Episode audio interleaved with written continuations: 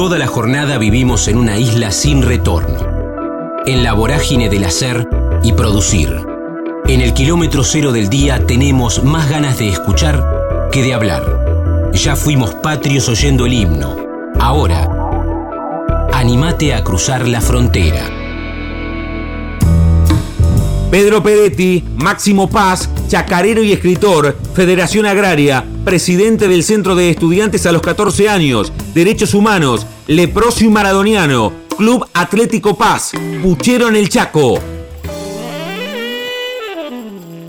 Estamos en la frontera, aquí en el aire de Radio Universidad, en AM 1390, hacia la provincia de Buenos Aires. También estamos hacia todo el mundo a través de la web, en el www.radiouniversidad.unlp.edu.ar, porque sentimos la radio. Quiero saludarlo, compañerazo en Radio Nacional. Nos encontramos los lunes en el programa de Federica Pais, impresionante, pero además lo voy a sorprender porque tengo en este momento en mis manos Pedro Peretti, el asesinato del capitán Laurent, el kilómetro cero del Estado terrorista en la Argentina. Un libro, Pedro, te saludo, que editaste por SICU. ¿Cómo andás? ¿Cómo va? Qué gusto escucharte, querido compañero. Un verdadero placer. Gracias por llamarme. No, gracias a vos. Tengo este libro acá que lo, lo tengo. Antes de conocerte y compartir el espacio en el programa de Fede y de, Mario Giorgi, la primera mañana de Radio Nacional, que estamos de lunes a viernes de 7 a 9, y vos estás los lunes, pero tengo este libro, no sabía este jeite tuyo de, de escribir, está buenísimo el libro. Bueno, sí, yo soy en realidad hace muchos años que escribo, tengo casi 13 libros escritos, eh, ese es uno de los 13, es una investigación que, que bueno, que estaba total, es un, un hecho histórico de la República Argentina que en su momento conmocionó al país, estuvo el propio Irigoyen en el, en el entierro y en el velorio del capitán Laurén, fue un asesinato alevoso, y fue la primera vez en la República Argentina que se detiene a una persona, lo blanquean en la comisaría, lo sacan cuando lo van a trasladar a, a, a Villa Constitución, le aplican la ley de fuga y lo matan. Todo eso sucedió en Máximo Paz, donde yo vivo y desde donde te estoy hablando ahora. Qué maravilla, Pedro. Y este, este libro es el número, cuán, bueno, capaz que no lo tenés tan en la cabeza en orden, pero el, el primero que escribiste, ¿cuál fue? El primer libro que escribí fue uno sobre el latifundio y Máximo Paz de la agricultura familiar al latifundio en el 2005, 2006, no me acuerdo bien. Ese fue el primero. Antes que eso había escrito en la, en la década del 80, había escrito un, trabajo en conjunto con otros economistas muy, muy prestigiosos, que había coordinado eh, Oscar Carballo de, la Cátedra de Soberanía Alimentaria y de la FAUBA, sobre los derechos humanos y el hambre. ¿eh? que tenía mucho que ver con el tema de la producción de alimentos y todo lo demás. Ese fue el primero. Después escribí eh, varios, escribí el de Máximo Paz, ese, eh, y después a partir de ahí seguí escribiendo y escribí dos tomos sobre la historia de la Federación Agraria y en este momento estoy trabajando en el tercer tomo. Escribí un tomo que se llama El grito del Corta, olvido y falsificación del grito del Corta. Escribí otro que se llama ¿Quién mató a Francisco Netri?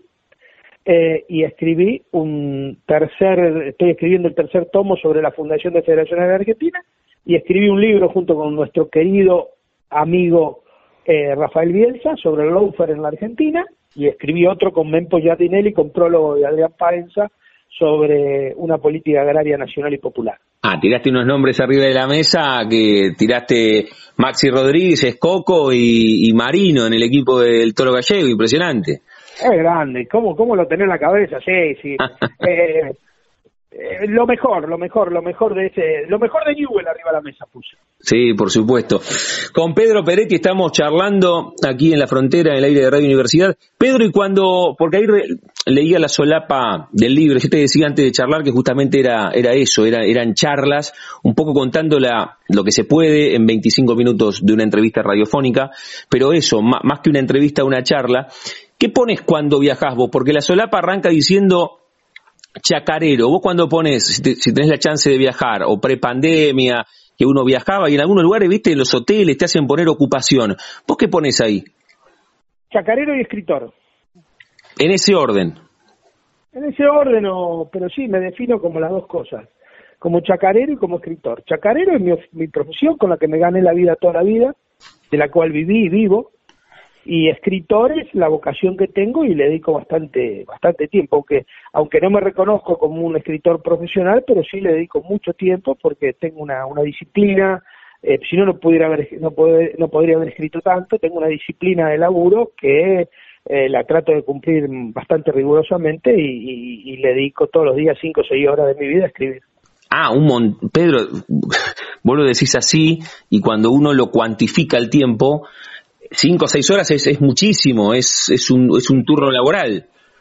Y claro que sí, porque yo también investigo, o sea, tengo mucho trabajo de archivo, todos mis libros tienen mucho trabajo de archivo, mucho trabajo de consulta de Meroteca, Biblioteca Nacional, Biblioteca Argentina de Rosario, Biblioteca Pergamino, recorro, camino, le pongo mucha energía a lo que hago. Y, y, bueno, y ahora en esta vorágine que estoy últimamente, que, que estoy, que salgo con Federica, que salgo en la televisión pública todos los miércoles, eh, el domingo me invitaron a Caníbales, el martes me invitó Víctor Hugo. Eh, esto me, desestructura un poco, pero ni bien puedo me recompongo y, y, me pongo a laburar enseguida. Me, me, gusta escribir, me apasiona escribir. ¿En qué, ¿En qué momento, tal vez no, no haya un punto cumbre, pero ¿Cuándo empezaste a, comunicar bien a través de los medios, sentís? ¿Desde siempre fue que, que, bien lo que sucede en, la, en la realidad, diría el gato silvestre? ¿En qué momento pasó eso? ¿Porque siempre fuiste un tipo locuaz o fuiste adquiriendo ese ejercicio justamente por esto, por salir en los medios? Mira, yo soy un tipo de, la calle, con poca escolaridad. No tengo, no tengo, fui a la escuela, tengo un secundario light, como dijera Cacho Castaña, eh, y lo que aprendí, lo aprendí andando en la Federación Agraria, en la calle, qué sé yo, no sé si aprendí, si comunico bien, si comunico, la verdad que no sé. Solamente digo que cada cosa que digo trato de tener un fundamento técnico ¿eh? y trato de expresarlo lo más claro y contundente posible. Y no digo cosas que no creo. Está claro, yo no voy a decir una cosa al aire que no creo. Si creo que una cosa está mal, está mal. Por eso yo soy parte del frente de todo, me siento totalmente adentro de, del frente de todo eh, soy un admirador de Cristina Fernández de Kirchner, eh, eso todo el mundo lo sabe, y pero si tengo que criticar al gobierno, como lo he venido criticando, lo critico, no tengo ningún problema ni ningún pudor. Ahora, jamás votaré por Macri ni por la derecha de este país, a la cual he combatido en los últimos 50 años. Muy bien, Pedro, muy bien. Sí, y se nota aparte. Bueno, será eso, ¿no? Será que a veces comunicar bien es decir lo que uno piensa, pero no solamente desde pensarlo, sino desde sentirlo, pero además desde, desde la convicción, pero también desde la claridad conceptual, esto que vos decís. No, no, no voy a decir algo que no piense, más allá de estar adentro del frente. En este caso, en otro momento de la vida puede ser otra cosa, Pedro. Sí, no, pero a mí me parece fundamental. Eh, yo tengo una teoría que, eh, que es eh, la necesidad de, ser que los dirigentes políticos tienen la necesidad de ser creíbles y para ser creíble hay que ser transparente y para ser transparente hay que serlo y parecerlo y, y hay que tener una una una una, una vocación para decir lo que uno piensa, no esconder lo que uno piensa. Eso a uno le gana credibilidad, le gana confianza y la gente te escucha y la gente después si te presenta una elección te vota. Yo nunca fui candidato a nada en mi vida, pero bueno, eh, yo apuesto a eso, ¿eh? a la credibilidad y a la transparencia. Y te voy a decir una cosa, la transparencia es a la credibilidad lo que el no robar es a la honradez, representan lo mismo y por eso es muy importante, me parece central, que los dirigentes populares sean transparentes para ser creíbles. Con Pedro Peretti estamos hablando aquí en la frontera, en el aire de, Radio Universidad. Pedro, ¿dónde naciste vos? Eh, ahí, Máximo Paz, ¿no? Sí, señor, yo nací en Máximo Paz. Muy bien, en Máximo Paz. Y, y cuando decíamos chacarero, ¿esto tiene que ver por, por herencia? ¿Tus viejos qué hacían? Mi viejo eran chacareros, mi abuelo eran chacareros, mis tíos son chacareros, mis primos son chacareros, mis hijos son chacareros. Nosotros venimos todos de una familia de hace más de 100 años vinculada a la actividad agropecuaria, a la chacra, no a la estancia, a la chacra, no a la estancia, ¿eh? que es una cosa distinta. Eh, y, bueno, y siempre fui de Máximo Paz, siempre fui chacarero, hincha de eh, la diferencia entre chacra y estancia es clave para entender el proceso productivo agropecuario en la República Argentina. La chacra es una unidad económica familiar eh, y, la estancia es una unidad es una unidad económica muy grande. Y esa diferencia en el tamaño, el tamaño de las explotaciones agropecuarias es clave. El tamaño de la explotación agropecuaria es, que es lo que define el carácter de la explotación, de la explotación y el carácter de quien maneja la explotación. Una cosa es ser estanciero, otra cosa es ser chacarero. Yo mm. soy chacarero. Está muy bien esa diferenciación. Está muy bueno que lo cuentes, porque a veces eh, reiteramos durante años, años y años términos y, englobamos todo en la misma bolsa. Y mira lo que significa la diferenciación de un término, Pedro. Obviamente, pero ese, eso no es ingenuo, eh, Damián, eso no es ingenuo. Eh, a ver, acá la invisibilización del latifundio, o sea, de la estancia, es el gran triunfo cultural de la oligarquía terrateniente mm. argentina que lo ha invisibilizado a propósito, para que no se lo pueda conocer, para que no se pueda ver el carácter perjudicial que tiene. El latifundio es el principal obstáculo al desarrollo de la fuerza productiva argentina y a la industrialización de nuestro país. ¿eh? Y es el principal sostenedor del modelo agroexportador que tanto daño nos ha hecho a lo largo de toda nuestra historia. Y que además es la columna vertebral ¿eh? de los 120 años de dominación política, cultural y económica que tiene la oligarquía terrateniente argentina. El problema no son los 70 años de peronismo, el problema son los 120 años de oligarquía terrateniente en la República Argentina. Qué buena definición. Le digo a Pedro Peretti que nos regala este tiempo aquí en la frontera, en el aire de Radio Universidad. Recién fuiste bastante claro, toda la familia, Pedro Chacarera, desde tus abuelos, tus viejos, vos, tus hijos, en ningún momento pensaste en romper esa línea temporal familiar, qué sé yo, con, con otra actividad, pienso. Tal vez en algún momento la compartiste vos con, con esto de laburar en el campo, pero en algún momento tal vez te gustó cuando tenías 12, 13, 14 jugar al fútbol, después no, no seguiste, fuiste federado en algún deporte. Sí, jugué al fútbol, jugué la primera acá local, eh, sí, sí, era, eh, sí, pero pero después intenté hacer otras cosas. ¿En qué club jugaste, eh, Pedro? ¿En qué club? ¿En qué club jugaste? En el Club Atlético Paz, fundado el 11 de noviembre de 1911, que utiliza los colores, utiliza la camiseta de News Old Boys. Mira vos. ¿Eh? ¿Y ahí jugaste, y ahí jugaste en, la primera? Jugué en la primera, sí. Jugué poco tiempo porque después abandoné por la política y por la militancia. ¿Y qué, y, qué jugaba? ¿Torneo? Sí. Yo era un hombre muy afecto a la noche también, eso fue otra de mis cosas en la juventud y entonces no, no, no, no era muy compatible con el deporte. Jugaba de enganche o de nueve, eh, esa fue mi, y jugué en la liga local acá, la, Liga Deportiva del Sur, ¿eh? eh jugué sí. Ah, y otra vez se corta, no lo puedo creer, Pedro. ¿Vos me seguís escuchando ahí? Yo te escucho perfecto, vos no sé. Ah, ahí está, ahí volviste, ahí volviste. Esto que decís de, de jugaba de 10 y jugaba de 9, que hace algunas décadas el, el 10-9 era, era bastante común, que yo, Bocini era 10-9, eh, Maradona 10-9, hoy Messi es 10-9. Sí, no, pero nosotros teníamos un 9 de... Lo que pasa que yo eh, cuando empecé a jugar en la primera teníamos un, buen delantero, un buen centro delantero, y entonces como yo era jugaba de enganche, entonces jugué de enganche, y después jugué algunos partidos de, de, nueve también, porque cuando, cuando se fue el compañero este que cambió de club, eh, bueno, eh, jugué algunos partidos ahí como, como delantero de punta. Pedro, eh, decía recién. Un gran admirador del mono Berti. ¿eh? Ah, el monito Berti, claro. ¿Y siempre, y, y de Newell's por herencia, tu familia toda de Newell's? Sí, mi tío de Newell's. Mi viejo era hincha de Tigre y, y de Central Córdoba en Rosario, porque nosotros en el campo siempre fueron, siempre, como yo vengo de una familia muy, muy, de gente muy grande, siempre hubo que eran hincha de un club de la Rosarina y un club de Buenos Aires.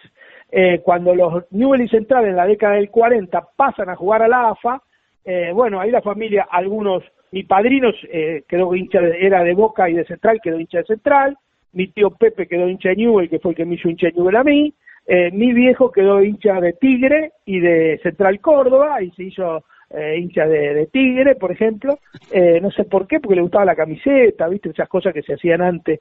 tenía otro tío que era hincha de River, tenía un primo muy querido que era hincha de boca, así que, ah, pero hubo mucho, mucho fútbol en mi casa, mucho fútbol, porque el fútbol es una, el, el origen del fútbol tiene dos orígenes el fútbol, el fútbol es chacarero y obrero, las dos cosas, ¿eh? chacarero y obrero. y, y, y, bueno, y ese mundo del fútbol, eh, en casa se vivía, se vivía muy intensamente, se vivía mucho. Qué bien, qué bien. Con Pedro Peretti estamos hablando aquí en la frontera, en el aire de Radio Universidad. Pedro, decías recién, el fútbol, primero, la, militancia mm, política, después la noche, te alejaron de la práctica, digo, entre comillas, profesional del fútbol. ¿Qué, qué, qué o, en qué momento te cautiva la política partidaria? Eras muy pibe, vos en el colegio, tuvo que ver también con, con la familia. ¿Dónde, ¿Dónde tenés la necesidad de empezar a militar? ¿Dónde fue eso? ¿En qué momento? No, de muy chiquito. Yo empecé a militar a los 14, 15 años. El segundo año de la secundaria yo era presidente del centro estudiante del colegio de acá del pueblo. Eh, mi familia era toda una familia eh, muy... En casa la política se vivía también, era fútbol, política era todos los días. Eh, yo vengo de una familia toda demócrata progresista, el único que, saltó el charco fui yo, eh, y, y, toda la vida hubo mucha política, después yo de muy chico, eh, la militancia fue mi norte central, eh, después ingresé a los organismos de derechos humanos, fui fundador de la Asamblea, del Seminario Juvenil de la Asamblea Permanente de Derechos Humanos de Rosario, eh, estuve en la Asamblea Permanente de los Derechos Humanos de Buenos Aires, fui copresidente de la Liga Argentina por los Derechos del Hombre, eh, estuve en el Consejo Mundial de la Paz, eh, digo, no, tuve una, una, intensa actividad, nunca fui candidato y, y, y yo siempre en esa época eh, militaba en el Partido Socialista Unificado, que era un partido que tenía una línea muy pro derecho humano, que el presidente era Simón Lázara, que era copresidente de la Asamblea Permanente de los Derechos Humanos.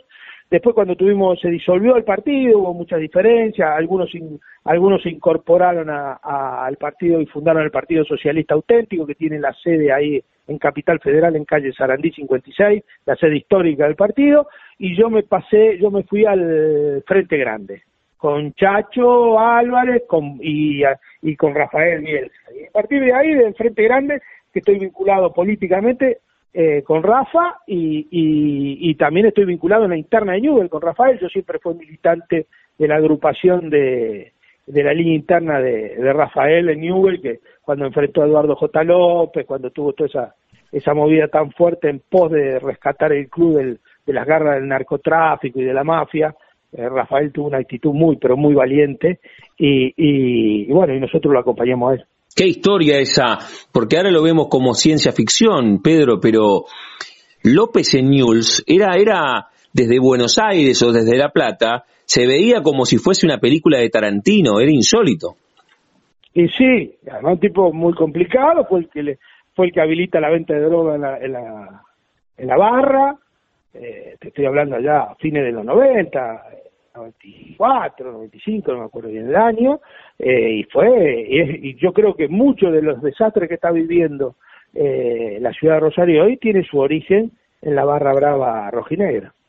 Pedro, y, y, esa familia en la cual con cierta naturalidad se vivía intensamente el fútbol y la política, ¿cómo te acompañó en tu militancia? ¿Tus viejos te acompañaron siempre en esto o en algún momento te decían, Pedro, cuídate? ¿Cómo, cómo, cómo lo vivieron ellos? No, mis viejos bancaron siempre la militancia, lo que pasa es que no coincidían conmigo. Mis viejos eran tremendamente gorilas, tremendamente gorilas, ¿eh? Pero nunca pusieron un obstáculo para que yo haga política, jamás. Pero sí había unos debates muy duros eh, en la mesa familiar sobre el tema de la política, era día por medio era era era era debate acalorado durante toda la secundaria, ¿eh? Eh no, era era era después mi papá se enfermó, ya ya eh, estuvo como mucho muy delicado, estuvo mucho tiempo en una silla de ruedas, pero y, y pero mientras estuvo bien era era confrontación permanente era. Mira vos. Muy, muy, muy, muy gorilas, muy gorilas. Muy buenos tipos, muy decentes, muy honrados, pero tremendamente gorilas. Y como hablas de ese tío que te inculcó la leprosidad en el alma, si se me permite así, ¿dónde encontrás eh, alguna conexión ideológica con algún familiar, por, por decirlo en el campo nacional y popular? ¿Había en, tu familia o no había? No tengo, no. no. tengo, no tengo la familia. Tengo una vinculación desde muy chico con un viejo dirigente que fue uno de los redactores de la ley de medios, que el finado Coco Blaustein hizo una película que se llamó de Alberto Felipe Boccoli, eh, que era un abogado, que era de acá de Máximo Paz, que se vivía en Rosario, que después yo me fui a Rosario al trabajar y a vivir un tiempo allá bastante largo, y que era un hombre de la noche, noctámbulo, de la bohemia, de escribir, de, y bueno, y yo me vinculé con todo ese sector de, la bohemia, de periodista, de escribir, y, y, viajaba constantemente a Máximo Paz y venía, y bueno, y Nito influyó decididamente en mi vida ideológica. Eh, y fue uno de los que redactó la ley de medios, fue presidente de FECOTEL, eh, era un tipo maravilloso, maravilloso, murió a la cosa de 10 años, eh, y yo siempre lo recuerdo y mi, mi, mi, diríamos, mi formación política y todo tenía que ver con él, eh, y con él conocía todo el mundo político de la década del 80, del 90, eh, toda la noche, era una época todavía que había los, estaban los últimos rasgos, los últimos estertores de la bohemia política y periodística de en Rosario, de que se iba a comer al Chaco, que estaba abierto a las 24 horas, que era un boliche, a las 3, 4 de la mañana iba a comer el puchero a la española al Chaco y se cerraba la noche y se encontraban todos los dirigentes, todos los partidos políticos, los artistas, los periodistas que cerraban la redacción. Eh, eso era una... Lo viví muy intensamente, esa etapa de mi vida fue muy linda y bueno, y también me marcó para siempre. Con Pedro Peretti estamos charlando, saliendo de la coyuntura, le dije, la idea era conocer un poco su recorrido, no solamente con la militancia, sino con esta, con esta mirada futbolera que tiene, muy hincha de News. Vos tenés ese momento donde rompes esa línea eh, de, familiar de gorilismo, hay, un suceso, hay un evento, hay, hay, bueno, un poco contabas recién, pero vos tenés ese momento, ser presidente del centro de estudiantes en segundo año cuando tenías 14 o 15, ¿en qué momento te cautiva el campo nacional y popular a vos, Pedro? Ahí, ahí, ahí, ahí, ahí, ahí. Y el 73, yo no pude votar en el 73 porque era muy chico, pero toda la primavera camporista, la JP, los montoneros, eh, la izquierda, eh, yo tenía, había, acá circulaba mucha gente, eh, que eran, o sea, del Partido Comunista, del, del Montonero, del ERP, eh, bueno, y uno ha conocido todos los dirigentes más importantes, y, bueno, y eso, eso me ha, me ha, eso me, me cautivó totalmente y, también me hizo romper con toda la línea gorila de, de mi familia, ¿no? Toda una vida militando, Pedro, hasta hoy, y tomo una frase que vos dijiste dos veces, que evidentemente la tenés a flor de piel o a flor de boca, y es, che, mirá que soy militante desde que tengo 13 o 14 años, pero nunca fui candidato. ¿Por qué lo reiteras tanto? ¿No fue porque es una cuestión que pasó en la realidad o porque te jactás de eso o en algún momento sí tenés la intención, si te cautiva la propuesta de serlo? Nunca fui candidato, me han ofrecido. Este, estas últimas elecciones tuve tres o cuatro ofrecimientos para integrar la lista de diputados acá en Santa Fe. Eh, y la verdad que esta vez las rechacé porque hice una gran apuesta por la unidad del Frente de Todos. Yo soy eh, frente de todista al palo, como dice eh, el diputado Eduardo Valdés. y, y por eso, pero antes fue porque la verdad que eh, a mí me encanta mucho, amo y disfruto de la política, pero de la política del debate ideológico, la política de, la discusión, la política de la propuesta. Eh, ser candidato nunca, nunca, nunca me gustó. Y ser funcionario menos, tampoco nunca fui funcionario. Eh, yo siempre milité en la Federación Agraria Argentina, eh, no, no, nunca fui funcionario y siempre participé activamente en la política y me encantó y lo disfruté y estoy recontra contento, pero, pero, qué sé yo, no sé, tendría que dejar de escribir, tendría que cambiar de vida, por ahí pienso en esas cosas y estoy tan contento con la vida que llevo que no, no, no, no, no me seduce ninguna otra alternativa. Bien, no, no, no es un anhelo de aquí al futuro, decir, che, dejo de escribir y, y como, como desafío personal, más allá de que siempre lo, lo, grupal es más importante que lo singular, pero si te lo ofrecieron tanto es porque evidentemente también sienten que podés transformar con tu mirada, con tu prisma algunas situaciones. ¿Eso en algún momento lo proyectás para el futuro? Eh, si podrías, no sé, la verdad que no sé. Eh, lo que no me gustaría es ser candidato, eh, ser funcionario, eso sí. Mm. No, no, no tengo estar el día al día en la gestión pública, no, no, por una cuestión de edad, ojo, ¿eh? ya me siento grande para eso, prefiero divertirme con Federica todos los lunes a la mañana o los miércoles a la televisión pública, eso sí me encanta, eh, me encanta porque además, eh, la verdad que eh, Federica hace un programa bárbaro, ¿no? Y me siento muy cómodo ahí. Eh, y, y eso sí me gusta, pero ya tener que dejar eso para ser funcionario todos los días no, no me convence. ¿Lo disfrutaste el tiempo de director de la Federación Agraria o, o no sé, el, día a día y una agenda eh, complicada te, te llevaba a justamente esto, resolver y resolver, o llegaste a disfrutarlo? No, yo disfruté mucho la Federación Agraria un tiempo. Después se me complicó, después fui, yo fui secretario de Relaciones Internacionales durante cinco o seis años, eso me obligó a viajar por el mundo, y te digo me obligó porque el primer año que haces esa actividad te este, parece que es hermosa, y el segundo año ya no que te da para subirte un avión, y al cuarto año de un avión, y te querés bajar o querés disparar, yo en un mm. momento que no, no dije no viajo nunca más en mi vida, y desde que dejé de ser secretario de Relaciones Internacionales de la Federación Agraria Argentina, creo que fue en el 2009, 2010, no me acuerdo cuál fue bien el, año, nunca más me subí arriba de un avión. Y, y pará, pará, pará, ¿Cómo, cómo, ¿cómo dijiste, desde que dejaste, no te subiste nunca más un avión? Nunca más me subí un avión. ¿Y en qué año fue eso? Y ahora, este, eso fue en el 2009, me parece. Ah, literalmente no tenés más ganas de viajar, no querés viajar más. No, me volví loco. ¿Sabes lo que es el secretario de Relaciones Internacionales? Es como ser el canciller, tenés que vivir arriba de los aviones. O sea, yo he ido, yo he ido a Roma y he llegado un, un domingo a la tarde, firmé unos papeles en la FAO el lunes a la mañana y tomé el avión el, el, el lunes a la tarde. No, no, no te doy una idea lo que es eso. Eh, llega un momento que te, te hartás de una manera que que, no querés saber nada, nada. Además nosotros teníamos sede en Brasilia, eh, teníamos una vez por semana, cada 15 días teníamos que ir a, a, Luis Piera ahí a Montevideo porque estaba la sede del Mercosur, estaba la, la reunión especializada de agricultura familiar del Mercosur, funcionaba ahí, yo era secretario adjunto de la coordinadora de productores familiares del Mercosur, eh, que funcionaba en Brasilia, nada, era, no, no, era muy, llegó un momento que dije nunca más y me bajé nunca más. No viajaste más, o sea, todos los traslados en la Argentina son arriba del auto. Todo arriba del auto.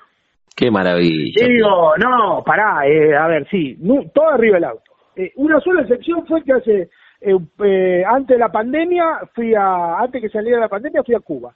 Eh, fui, que tenía un amigo, invitado allá por un amigo que, que vive en Cuba, y, y fuimos fuimos con mi ex mujer, fuimos a Cuba, estuve 20 días en Cuba y me volví. Ahí fue la primera vez que me subí a un avión después del 2010 y después nunca más.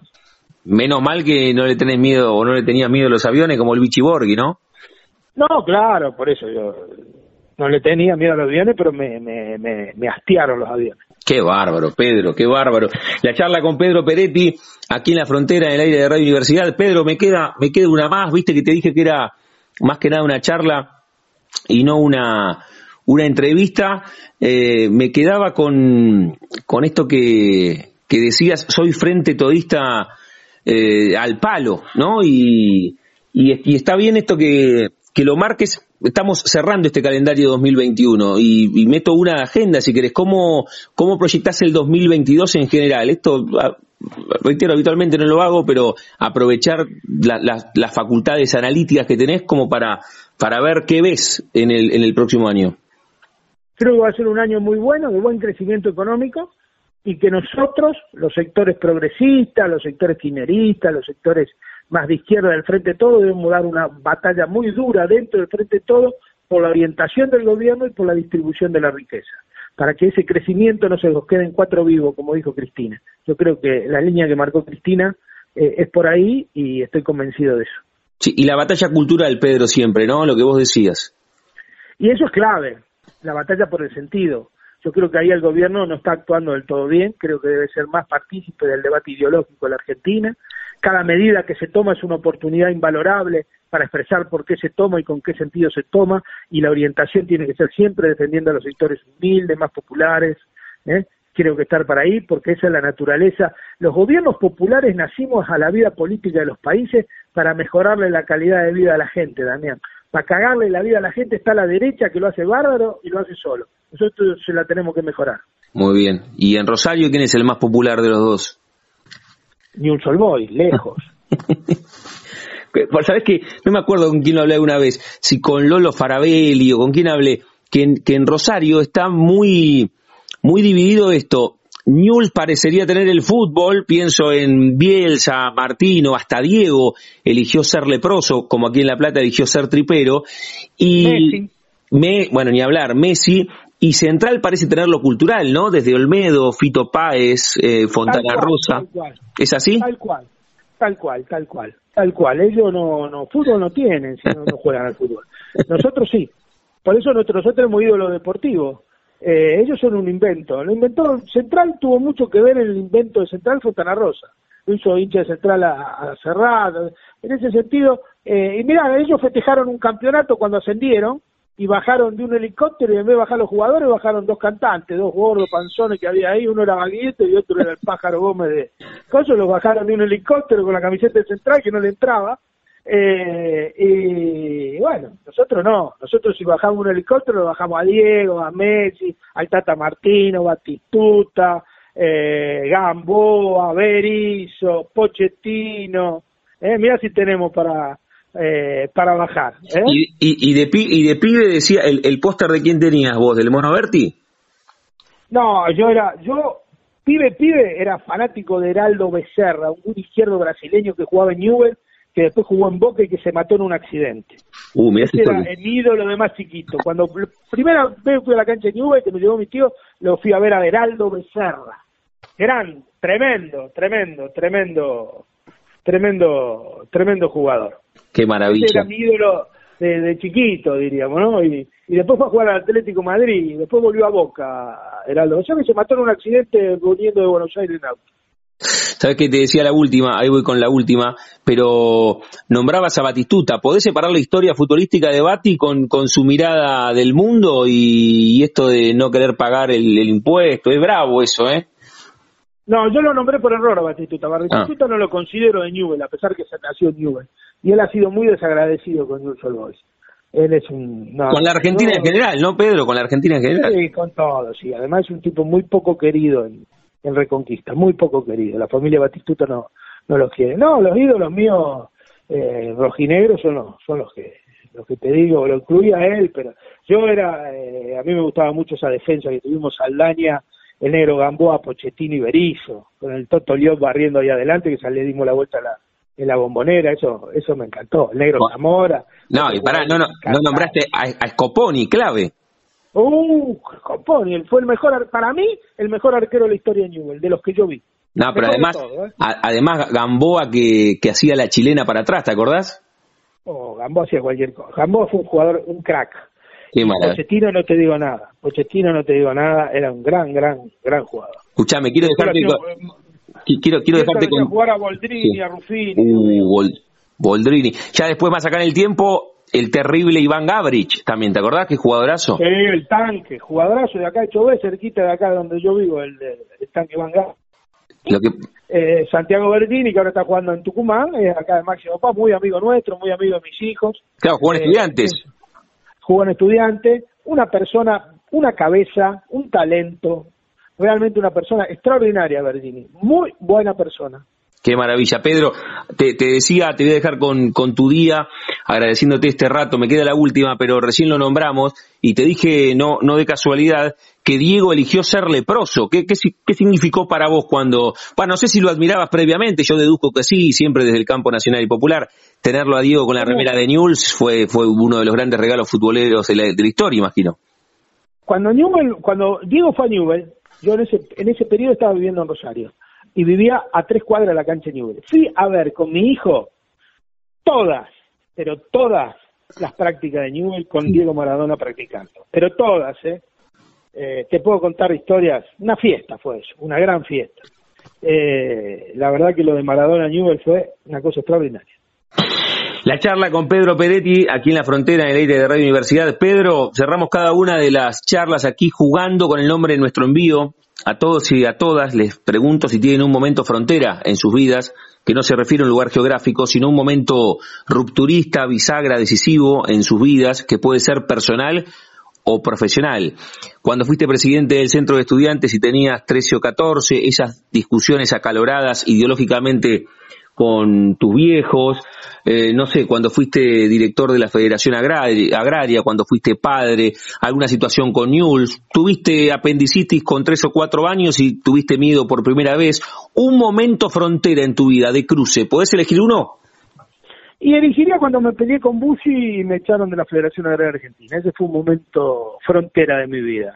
Eh, ahí, porque tuve, de repente, tuve que cambiar de vida, tuve que cambiar un montón de cosas que venía haciendo y, y fue cuando eh, el momento en que también me decidí definitivamente a transformarme en escritor, en ocupar mi tiempo casi completo en escribir, en fin, me parece que ese fue un, un momento frontera, tengo que que definir ese, ese fue un momento frontera.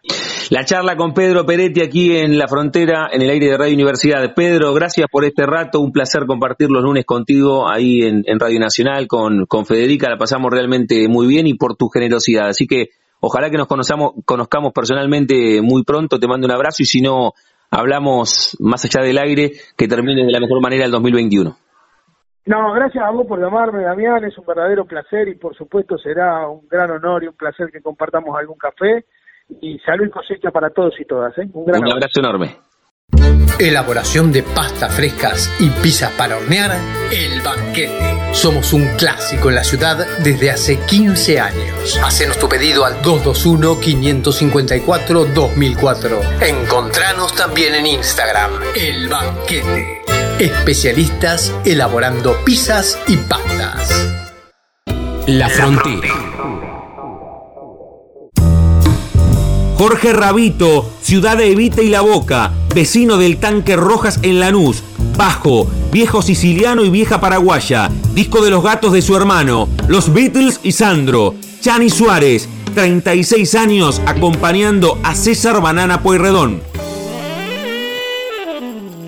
Estamos en la frontera, aquí en el aire de Radio Universidad, en AM 1390, hacia la provincia de Buenos Aires, y también estamos hacia todo el mundo a través de la web en el www.radiouniversidad.unlp.edu.ar, porque sentimos la radio. Quiero saludarlo en este último mes del año. Perdón por la autorreferencia, pero con, muchos, con muchos y con muchas que charlamos, no nos vimos personalmente nunca. Y aquí sí tiene este este agregado que nos conocimos en la casa de un queridísimo amigo, muchos más años con, con Jorge, ya lo voy a saludar, pero la vida con, con el tema del programa de tele y el programa de radio me llevó a conocer a los amigos de Un Plan, a Fenia Martín, entonces en el cumpleaños de Martín conocí entre muchos otros artistas enormes a Jorge Rabito y con él vamos a charlar de cómo viene este fin de año, cómo fueron estos últimos dos almanaques muy pero muy particulares, por poner un término benevolente con la pandemia. Jorge, ¿cómo andás? Querido Damián, espectacular, la verdad que este después de toda una gran inactividad en la parte artística, por lo pronto que nos ha tocado a, a todos, creo, a la mayoría al menos, este, y con hacer todo solamente Zoom, eh, pasamos ahora a, a movernos algunos y, es espectacular volver a ese contacto. Así que felices. Uy, te ¿no? Ahí, ahí sí, ahí, ahí, ahí volvimos, que en el comienzo te, te perdí, ahora te escucho bien, ahora te escucho ah. bien. Ah, bien, bien, bien. Ah, ahí, ahí perfecto, ahí perfecto, ahí perfecto. No, no, no, claro. Que, que con esto de volver a, a trabajar, ¿no? ustedes, ustedes, ustedes convirtieron su vocación en profesión, pero además del laburo tenían como un canal tabicado, o sea, no podían comunicarse con, con los espectadores, Jorge, después de tantísimos años que todo lo que hacían todos los días y los fines de semana era comunicarse con el público y la pandemia se los prohibió en un momento. Y tremendo, porque yo empecé a trabajar desde mi casa, haciendo cosas, haciendo, tocando y todo. Y me acuerdo de ir a un estudio en el medio de la pandemia este, a, hacer un streaming con César Puerredón, con el que yo toco hace casi 36 años ya. Y él, él este, estar como eh, muy sintiéndose mal, va, él solo no, todos, porque no había esa devolución a la que estamos acostumbrados justamente la mayor cantidad de años este, siempre, desde que estuve con César, una evolución del público tremenda, este, por, sus canciones consagradas, y acá no había nada, había silencio en un estudio que estábamos, viste, estaban todos con barbijo del otro lado, nosotros muertos de miedo de este lado tocando, una cosa rarísima, este, inusual, obviamente, y única, y bueno, que te daba un parámetro también de la realidad en la que estabas, ¿no? Este, así que por suerte pasamos ahora a una situación en la que estamos con muchos proyectos tratando de salir adelante, o sea, todos, ¿no? En todas las áreas, así que eh, me parece maravilloso encarar cualquier proyecto porque es una zanahoria vital, ¿no? Que te permite seguir el día a día y que te permite generar cosas que, que es lo que necesitamos todos, generar, este, crear, hacer. Así que bueno, estamos felices ahora de volver un poco, ¿no? Qué bueno, qué bueno. Jorge, ¿cuánto tiempo estuviste sin sin subirte un escenario y que de otro lado hubiese público, por esto que contás del streaming. O sea, el 20 de marzo se bajó el telón, por poner una metáfora bien artística, se bajó el telón, se suspendió no solamente la actividad artística, sino todo. Hacía, hacía un tiempo que no había fútbol, no había colegio, no había nada. ¿Cuánto tiempo pasaste hasta subirte un escenario con público del otro lado? Mira, en el tiempo que nosotros este, tabulamos normal, fueron largos meses, este, lo que te podría decir ahora, internamente la sensación es que fueron milenios, o sea, fue algo eh, tan fuerte para mí, particularmente para mí, en el sentido de que yo no soy alguien que vive de, dar clases este, como tanto de tocar. Eso me partió al medio en todo sentido, no solo por lo económico, que es muchísimo, sino que también en el sentido del contacto, ¿no? El contacto se, sufrió un tacle tremendo en la humanidad. Entonces eh, había que generar es, eso de, otra manera. Que yo, digamos, como soy una persona grande, ya que tiene sus años, este, esto de la modalidad Instagram, TikTok y todo eso no, ya no me iba mucho. Me sigue sin ir tanto, pero la verdad es que empezó a tener que existir. Entonces, de alguna manera empecé a, trabajar desde casa en una situación de sin poder subirme al escenario. Esto que vos decís creo que es epicentral en cuanto a la emocionalidad. La verdad que todo la pasamos espantoso. Este, al tener un chiquito en casa, eso fue vital para el día a día este, tratar de hacer una guía de positivismo, de, darle vitalidad a esa criatura que también tenía su Zoom. Entonces, este, todo era así, era a través del Zoom y del movimiento en pantallas nomás. Entonces, este, la verdad que para mí, por eso te digo, internamente fueron milenios que no me subí en mm. escenario. Y este, recién hace un par de meses que hicimos un teatro acá en, en, en Belgrano, primero la semana anterior lo habíamos hecho justamente con los muchachos de FEN, este, y Martín con los muchachos de Un Plan, este, hicimos este, un teatro en Rosario y fue tremendo. Estábamos con César escuchando a la gente arriba, este, y nos mirábamos y decíamos, esto es increíble. O sea, como volver a vivir, y fue hace poquitos meses, tres meses, no sé, este, que empezó toda esta cosa otra vez, ¿no? Eh, algo, la verdad, para enmarcar, eh, pero ya es historia, ¿no? Una historia que trasciende, digamos, la época que uno vive, es, es antes y después. Así que sí, tremendo. Estamos charlando aquí en la frontera con Jorge Rabito de su recorrido musical, pero en el medio van apareciendo historias como alternativas, contó que está con, con su hijo de cinco años ahí, todo lo que generó tener un, un nene chiquito durante la pandemia de Zoom en Zoom, iban saltando por sus laburos, por el colegio. Y contaste recién, antes de hablar también de la fecha que tienen con tu compañera Jorge, el próximo 18, ya vamos a contar, ahí en Julián Álvarez, 1180, en Palermo. ¿Vos, vos sos hincha de River, no? No, justo del que salió campeón ayer. Ah, ah, bien, bien, bien. No, de, de Boca, no, porque te tocan en Julián Álvarez, ¿no? Justo Julián Álvarez. no, pero es un crack tremendo, Julián. Yo soy de lo de Boca que admira a Gallardo, que admira la campaña que hizo River tremenda, que viene haciendo todos estos años y que van a seguir disfrutando de, un muy buen fútbol y, de una energía tremenda. Así que no, no, así como lo he sido del, rey de copas, eh, me saqué el sombrero un millón de veces con el Bocha, Bertoni, con toda la gente que hizo, digo porque vos estás eh, en ese, en ese, digamos, sentido, con el rojo siempre este, a full y yo te digo, o sea, también, ¿no? O sea, fanático del buen fútbol y sé que Boquita siempre le puso garra, así que históricamente es la garra de nuestro. Y ayer fue cortando clavito, pero bueno, este, en una sucesión de penales. Bien, no, está, está, bueno porque fusionamos ambas cosas. Ya vas a contar de la fecha del próximo 18, reitero, ahí con, con tu compañera Julián Álvarez, 11.80, nos vas a contar el horario, qué van a hacer, bueno, ahora, ahora nos contás. Pero ahí metimos, mira, lo del fútbol, y lo de Independiente, y, tantos años que imagino debes haber hablado en los camarines, lo debes haber chicaneado en el mismo día, en el otro día, con justamente con, con Banana, porque es fanático de Independiente, pero dijiste recién 36, 37 años laburando con, con César Banana Puerredón. En el 15 de diciembre se van a cumplir 36 años, o sea, este o se, se, se, se cumplen 36 eh, años, porque fue la primera fecha que tuve con él este, ahí en, un boliche que estaba antes San Francisco Tramway en la calle Araos. El otro día nos acordábamos de eso. Y yo justo esa noche tocaba con una banda ahí y él me dice, che, te llamo para tocar en tal día que se, ya habíamos hablado antes que, y, fue tremendo porque era en el mismo lugar. Creo que después no me coincidió nunca más en esa época que trabajaba con varios artistas a la vez.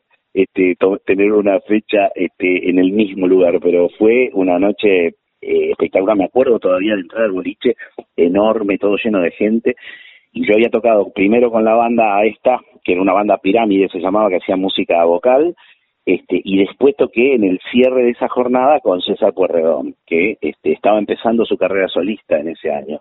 Y la verdad que fue el, digamos el comienzo de algo que después después de eso vino cuando más alguien vino mi buen amor vino toda la, la magia esa no o sea que eh, grabamos todo eso, fue, fue increíble, o sea, un camino precioso y preciado, la verdad es un tesoro. Para un músico, digamos, poder participar de esas cosas es, este, es la asignatura que todos queremos vivir, ¿no? Y yo tuve el privilegio y la suerte de vivirla y de seguir disfrutando de, de cosas así, este, hoy en día, ¿no? Estamos intentando hacer el recorrido, bajándonos en algunas estaciones de la vida de Jorge Rabito aquí en la frontera, en el aire de Radio Universidad. Ahora, era, era ineludible, ahora vamos a volver a César, 36 años, se cumplen ahora dentro de unos días, el 15 de diciembre, trabajando con él, disfrutando con él, pero todos esos recorridos, Jorge, tienen un, tienen un comienzo. ¿Vos te acordás, como te acordás, esa primera presentación con César? ¿Tenés en tu cabeza la primera fotografía mental que te liga a la música? Pero cuando, ni siquiera digo que empezaste a tocar, ¿eh?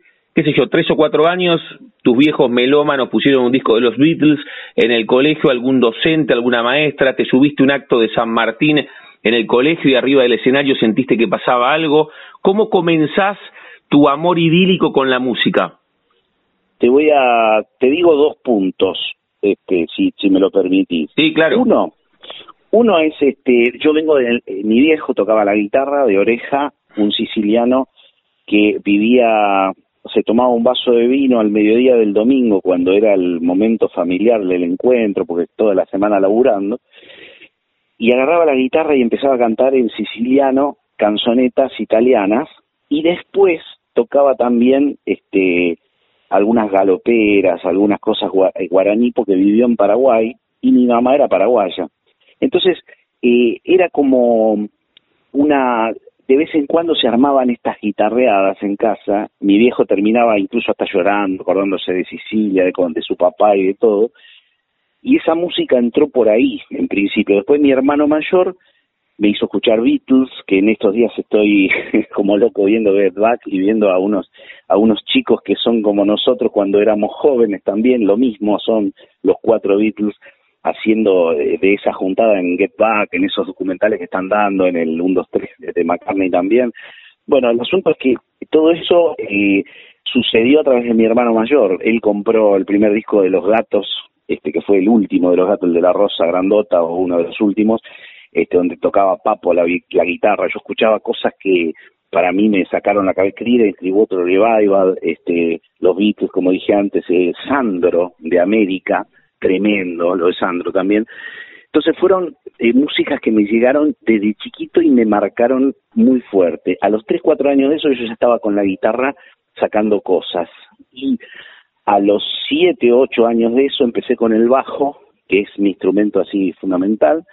Este, lo que me pasó es que el, primer trabajo como que yo catalogo de profesional fue a través de Chani Suárez, que es una folclorista de línea moderna, diría yo, eh, que revolucionó acá la música, junto a Daniel Lomer, que fueron este, los creadores de, un estilo. Este, y yo tuve el privilegio ya de entrar ya estaba sucediendo todo eso y yo en determinado momento empiezo con ella, la conozco ahí por el 80 más o menos, y en el 81 entro a, a, a, laburar, me acuerdo que los primeros cuatro trastiendas que hicimos que estaban en Tames y Gorritis, la trastienda estaba en esa época, era un bolichito en la esquina, tocamos con Rubén Calegari en la batería, que hoy en día toca con César hace muchos años y tocó con 10.000 artistas, y en la guitarra estaba Lucho González, un peruano que a mí me, me arrancó la cabeza lo que tocaba, ¿no?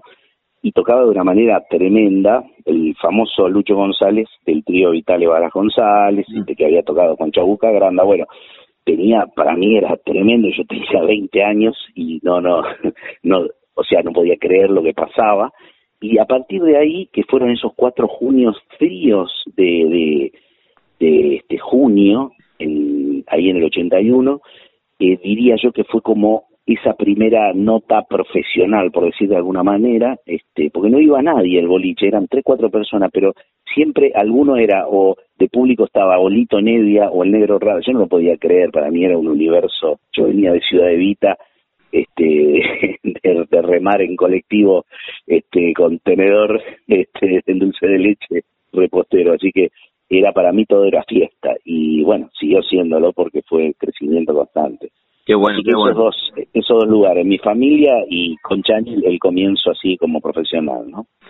Con Jorge Rabito estamos charlando aquí en la frontera, en el aire de Radio Universidad, reitero, ya nos va a contar de la próxima fecha que tiene con su compañera el próximo 18 de diciembre, el próximo fin de semana, en, en Julián Álvarez 1180. Ahora nos vamos a meter ahí, pero abriste un par de, de puertas muy atractivas. ¿Qué pasó con ese viejo siciliano, tu vieja paraguaya, cuando descubrieron que la música, Jorge, no era un hobby? Bueno, primero para vos, ¿qué pasó? Que la música no era un hobby, sino que vos querías vivir de ser músico, porque la música como el arte están consideradas como no, no, sé si alternativa, pero como un acompañamiento, ¿no? Che, ¿de qué vas a laburar si sos músico? No, de músico, laburo de músico.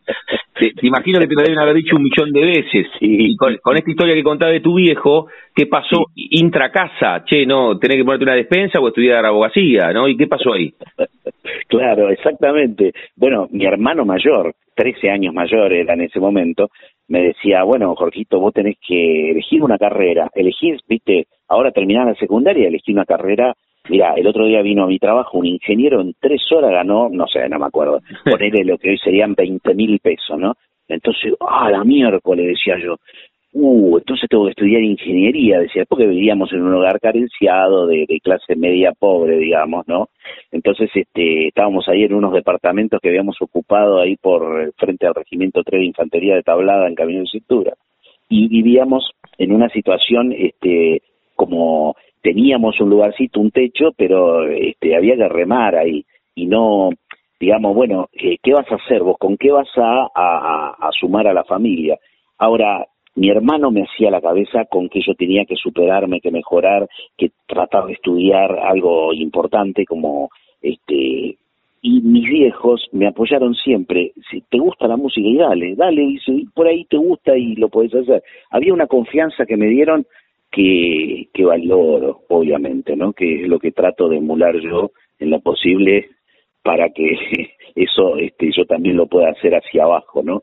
Porque es tremenda, esa confianza es la que me, me pudo dar ese espacio, porque muchas veces yo veo gente que ha cercenado ese espacio en aras de un mejor futuro económico y por ahí lo han logrado, pero hay una tristeza mm. de no haber hecho algo en ese sentido. Esta pelea yo digo que valió la pena y si bien no todo en la vida me ha salido brillante, lamentablemente, este, esta parte la verdad es que la agradezco profundamente y ellos fueron mis padres fueron este mi, mamá mi papá de cada uno con su cultura ascendente digamos y con su mirada de la vida me dieron desde el amor la suficiente digamos este apertura como para que yo me dedicase. Y con todo lo que implicaba yo por ahí ganaba una moneda y me servía para un montón de colectivos. Entonces yo ya estaba cubierto no necesitaba más. Y ellos no me hacían sentir la presión de tener que poner en casa de tener que y en casa este, se necesitaba por ahí, y pero igual se seguía viviendo, de hecho se siguió viviendo y seguimos viviendo este, mucho tiempo. Así que, este, bueno, me, digamos que fue obviamente una decisión familiar antes que una decisión propia solamente, ¿no? Después en lo propio sí fue el, el poner a la música todo el tiempo por delante, ¿no? Entonces así es como después me perdí cumpleaños, casamientos y cosas de, de parientes, de amigos, porque, bueno, porque en esto vos tenés que estar disponible en los momentos en los que la gente se divierte, como el ginecólogo, hay que laburar ahí en los lugares donde se, se divierte el mundo. Y bueno, este, yo, eh, qué sé yo, me la pasé eh, yendo y viniendo, este, que eso es maravilloso, ¿no? Es un privilegio para mí. Entonces, sobre todo en un mundo que tiene este, una pobreza muy importante, eh, lamentable, donde hay niños que mueren de hambre, digo, este, tener este privilegio es muchísimo. Este, creo que uno lo que debe primero es agradecer y después, bueno, tratar de seguir construyendo cosas que puedan generar un vínculo desde lo artístico para con el otro que está viviendo su vida este, eh, de determinada manera, ya sea por elección o por a la fuerza, ¿no? A veces esas cosas este, son por elección y otras veces no. Este, yo tuve la suerte de poder este, dedicarme a esto más allá de como de, de mi conformación social y económica, ¿no? Estamos conociendo parte de la historia de Jorge Rabito aquí en la frontera, en el aire de, Radio Universidad, y, en referencia a lo que decía tu hermano y el acompañamiento de tus viejos, ya no por una mirada externa, Jorge, sino si no hubieses seguido con la música, ¿qué, te gustaba? ¿El músico a quién le ganó? ¿En, algún momento pensaste en, en, jugar al fútbol, en estudiar algo, pero no por imposición de la necesidad, sino porque te gustaba, te interesaba, te inquietaba, te generaba eh, algo de, querer conocer, pienso alguna carrera, no sé, como hasta educación física, arquitectura, ingeniería o nunca?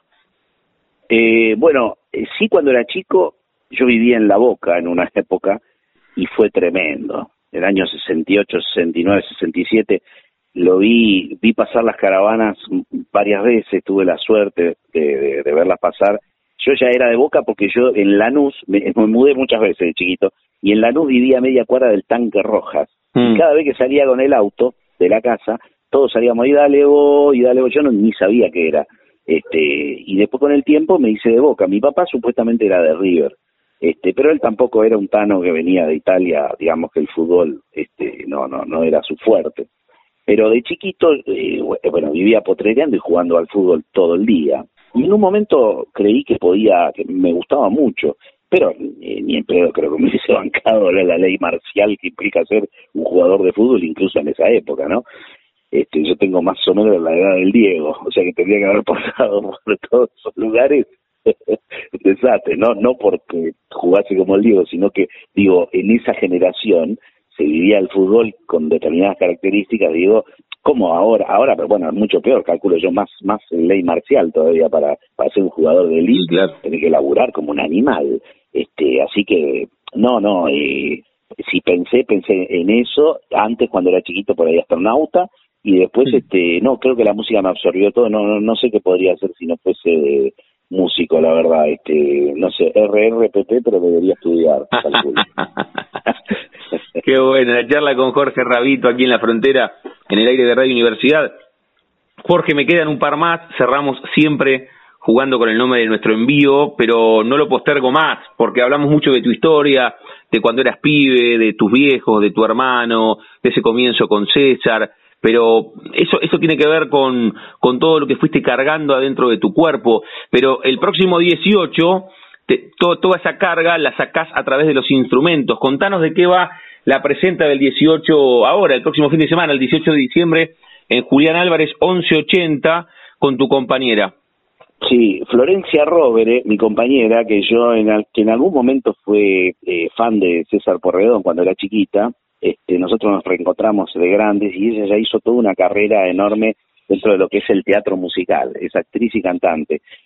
Y le gusta mucho hacer canciones latinoamericanas que la conmuevan. Entonces tenemos un repertorio de unas 13, 14 canciones que eh, ha seleccionado con el tiempo y con la búsqueda, este, digamos ya de, una por una.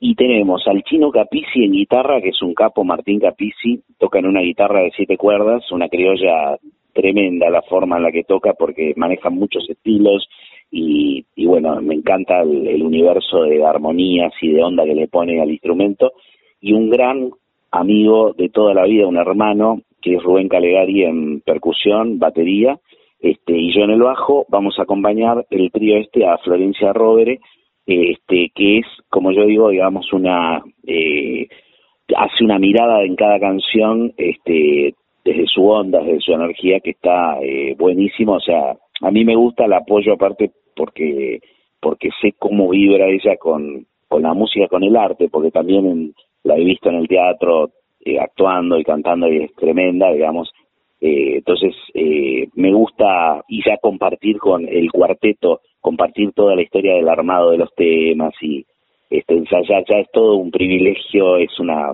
es todo alegría, digamos. Así que va a ser un encuentro hermoso eh, porque vamos a estar rodeados de amistad y bueno, el que se sume a eso, seguramente algo de eso va a absorber. Estamos felices de poder hacerlo, ¿no?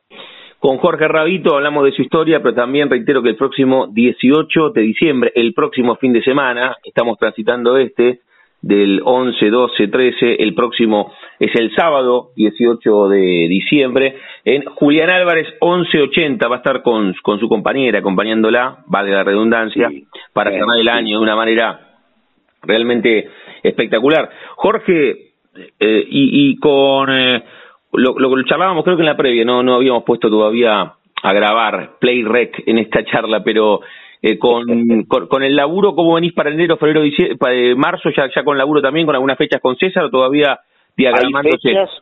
Sí, sí, sí, hay fechas ya incluso cobradas, así que tenemos, ya tenemos por delante una zanahoria que, que hemos ya este, utilizado para las compras de fin de año. Este, no, sí, eh, tenemos ese privilegio, ¿no? De tener fechas por delante, este, en enero, en febrero, en marzo, y, y bueno, y tenemos también otros proyectos que estamos con grabaciones de varios artistas distintos, este, producciones, o sea, con esto de la pandemia yo me puse a trabajar en casa, a mezclar, a masterizar y empezaron a salir un montón de trabajos en los que por suerte también, porque me encanta, es un rubro que me encanta grabar, este, arreglar, grabar, masterizar, mezclar. Este, y bueno, en, ese rubro también tenemos varias, varias cositas que estamos haciendo, este, con el Chelo Torres, un platense de ahí, de, de la zona, este, con el que hemos hecho muchas cosas, un hermano de la vida y un gran representante de artistas, este, de muchos lugares distintos, digamos. Eh, y bueno, eh, estamos como todo el tiempo caminando y haciendo, generando cosas, mm. este, y eso, bueno, es vital, ¿no? Después de tanta, tanto parate, tanta cosa, así que, no sé, feliz, y feliz también, Damián, este, porque vos sos un gran comunicador, este, yo te tengo que agradecer a vos en este fin de año también, y a toda tu audiencia que te escucha constantemente, porque sos un tipo, este, así, así como se ve que es muy difícil de lograr tipo que, que con la espontaneidad ya te parte al medio y te da como, eh, tu voz da esperanza, digo yo, y te da como alegría. Así que yo feliz, por ahí alguno de Racing puede decir que no, este, pero no importa porque este, son, eso, eso es eh, amor de clubes. Esto de lo que yo hablo trasciende y es este, y queda, es perenne aparte. Así que yo feliz y agradecidísimo a vos, a toda tu producción, por todo este espacio, por todo este rapazo hermoso por dejarme este, llevar un poco de mi historia eh, a un público enorme y por otro lado dejarme a mí viajar hacia adentro y hacia otra época que a la que uno en determinada edad se pone siempre a hacer como este, una especie de tótem interno, ¿no? Toda la historia de uno es, es eso, es como el, el templo en el que uno vive. qué bueno, qué bueno. No, gracias a vos por este rato y por eso decía, no conté demasiado en el comienzo, pero de eso va un poco también la vida, ¿no? De los encuentros, la casualidad, en ese cumpleaños de FEN donde la pasamos realmente muy bien. En mi caso fue una experiencia iniciática, vos tenés una relación con FEN hace muchísimos años y a mí este recorrido de la comunicación me llevó a encontrarme con tipos gigantes como Martín, como con FEN, y por carácter transitivo con algunos de ustedes. Y esto va también el encuentro, la tertulia, la charla, el interesarse por el otro. De esto van las charlas aquí en, en la frontera. Antes de hacerte la última pregunta para que la pienses, sí. ¿qué, qué, qué canción podemos buscar? No sé si tenés algo grabado con, con Florencia, porque siempre que hablamos con músicos cerramos, o una con Banana, la que vos quieras, pero obviamente tiene que estar tocando vos en esa, ¿no? O, o si tenés algo con vos cantando, lo que vos quieras. No, tenemos en YouTube algo colgado que no sé si se puede pasar. Este, sí, claro. Este, ¿cómo es? Eh, una canción de, de eh, ¿cómo es? El León Gieco. Sí. Eh, ay, ¿cómo es la realidad? Baila sola la mentira y en un bolsillo tiene amor y ale. Esa, esa está en YouTube y funciona. Ay, no me puedo acordar el título. Bueno, ahora, pero escúchame, pero, pero escúchame porque esto lo vamos a esto lo, hacemos en post pero vos me vos me vas a mandar el link ahora supongo para que ah sí sí sí. No pensé que ya la tenías que pasar no no no. Pero igual igual te robé te robé un par de estrofas cantadas. Le digo a Jorge a Jorge Rabito Jorge ahora te ahora te voy a pedir que vos hagas anotalo bien porque te voy a pedir que vos en primera persona en primera persona hagas la venta del próximo 18 ahí en Julián Álvarez así sí, sí, todo que te acuerdes el nombre del lugar del horario y todo Escucha, cerramos cada una de las charlas jugando con el nombre de nuestro envío que nos llamamos La Frontera y a todos y a todas les pregunto si tienen un momento frontera en sus vidas, que no se refiere a un lugar geográfico, sino un momento bisagra, decisivo, rupturista, que puede ser desde lo profesional o desde lo personal. Cuando empezaste a laburar con César, cuando la conociste a Florencia, algún viaje con amigos cuando estabas en el secundario, tuviste apendicitis a los seis o a los siete, ese primer disco de los gatos que te trajo tu hermano a tu casa, la charla con tus viejos o esos domingos con las, con las canzonetas y, tu viejo emocionado. Un momento frontera en tu vida decisivo, ¿podés elegir? me dijiste todos y todos me gustan, pero uno que no te conté pero que, que me vino a la memoria ahora, este te lo cuento. Sí. O sea, porque es eh, un momento en el que yo estaba empezando profesionalmente, como te decía, con Chani Suárez, todo, y de golpe este me dice Chani, mira, tenemos que ir a tocar a un lugar, pero va a venir de invitado este el negro Rada, me dice, mm. y yo voy a llevarte a vos. Y yo no podía creerlo, para mí era estar cerca de Dios. Entonces primero ensayamos en una casa ahí por este por Parque Centenario, en un departamentito, ¿no? Ya era, estaba al lado del negro ensayando los temas malísimos, qué yo, para mí era, no lo podía creer. Y después, este, bueno, eh, tocamos con Chani en un lugar con una banda que ella tenía, y de ahí me fui solo, ella y yo, y allá nos uníamos a Daniel Homer y a el negro Rada y encima entré por primera vez en mi vida a un lugar que había como mil personas, que era la cancha de básquet de Boca Juniors, en mm. la cancha. Y cuando entro estaba lleno de gente, o sea, tremendo lugar, todo lleno de gente. Nunca había tocado en un lugar tan grande. Pero lo que me pasó es que me la pasé mirando hacia el costado al negro. No podía parar de verlo. porque era tremendo, o sea, era algo, bueno, lo que es el negro, no tengo que explicarlo, justamente hay que verlo y adorarlo, ¿no? El otro día veía que estaba en una presentación en Japón, no sé en dónde, y la gente lo aplaudía, se paraba a aplaudirlo. Digo, ¿cómo no lo vas a aplaudir al negro, viste? El negro tremendo, o sea, Rada es, es, es una manifestación artística única, por otro lado. Entonces, bueno, me la pasé viendo y eso me quedó alojado porque digo, tiene tanta vitalidad lo que él hace más allá de lo que cante o lo que toque. Tanta energía vital que evidentemente me quedé aprendiendo un rato este, en un escenario en el que tenía más de mil personas adelante y no me importaba, o, o, no era tan pesado como estar al lado de un peso pesado que te estaba enseñando en ese mismo instante cómo había que atravesar la música, con pasión, con amor, con la totalidad del ser. Y bueno, creo que ese es un momento bisagra, porque lo tengo siempre como un punto luminoso también. Qué bueno, qué bueno, Jorge, qué lindo que lo hayas compartido. La frontera de tu vida, ese momento y esa presenta con el negro Rada. La charla con Jorge Rabito aquí en la frontera, en el aire de Radio Universidad. Jorge, repasamos, invita a los que nos están escuchando, que estamos hacia la provincia de Buenos Aires, pero esto se convierte en un link hacia la, todos los lugares donde tengan internet, llegamos en todo el mundo. Contanos del 18, de nuevo, invítalos a los que nos están escuchando. No te podés perder. Próximo 18 de diciembre, cierre de año y cierre de una época nefasta para abrir una puerta hacia lo nuevo.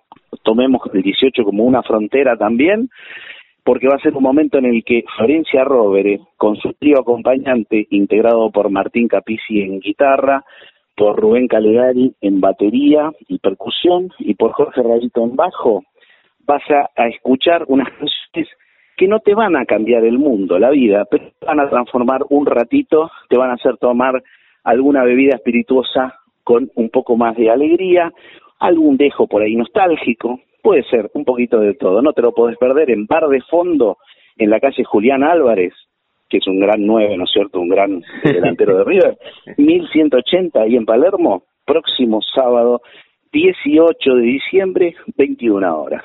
Qué bien lo hiciste, como maestro de ceremonia, un fenómeno. Jorge, gracias de verdad por este rato. Ojalá que, que, el tiempo nos encuentre antes del próximo cumple de FEM, viéndote arriba de un escenario o, en algún momento. Es siempre, siempre un placer la charla contigo. Así que un placer el encuentro en aquel cumple de FEN y, y esta relación. Así que te mando un abrazo enorme. Abrazote grande y a todos los amigos de la frontera un gran nuevo 2022 con todo, vamos. Vamos con Qatar también, hojaldre, ¿eh? vamos, vamos con todo. Vamos con Tuti. Vamos con Tuti. Abrazo, Jorge. Abrazote grande, Damián, gracias por todo, ¿eh? Abrazón grande.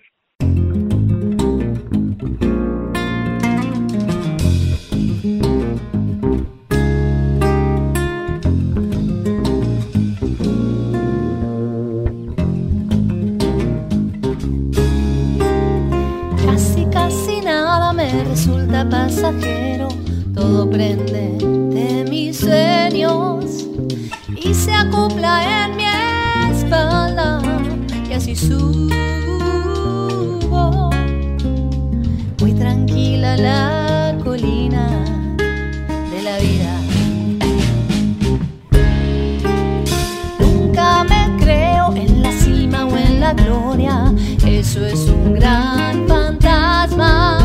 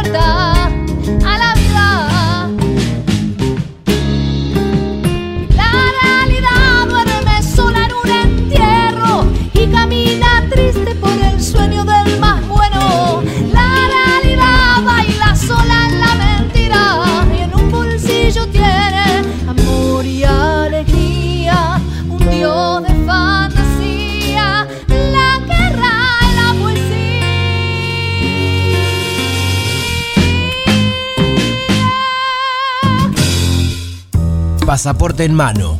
Noctámbulos con la radio abajo de la almohada. Equilibristas entre el ayer y la ilusión de mañana. Somos La Frontera. Idea y conducción, Damián Zárate. Idea y colaboraciones, Julián Álvarez. Producción de notas, Puma Gaspari. Edición y postproducción, Juan de Vega. Idea sonora, voz y edición, Diego Carrera. Voz artística, Pablo Dupuy.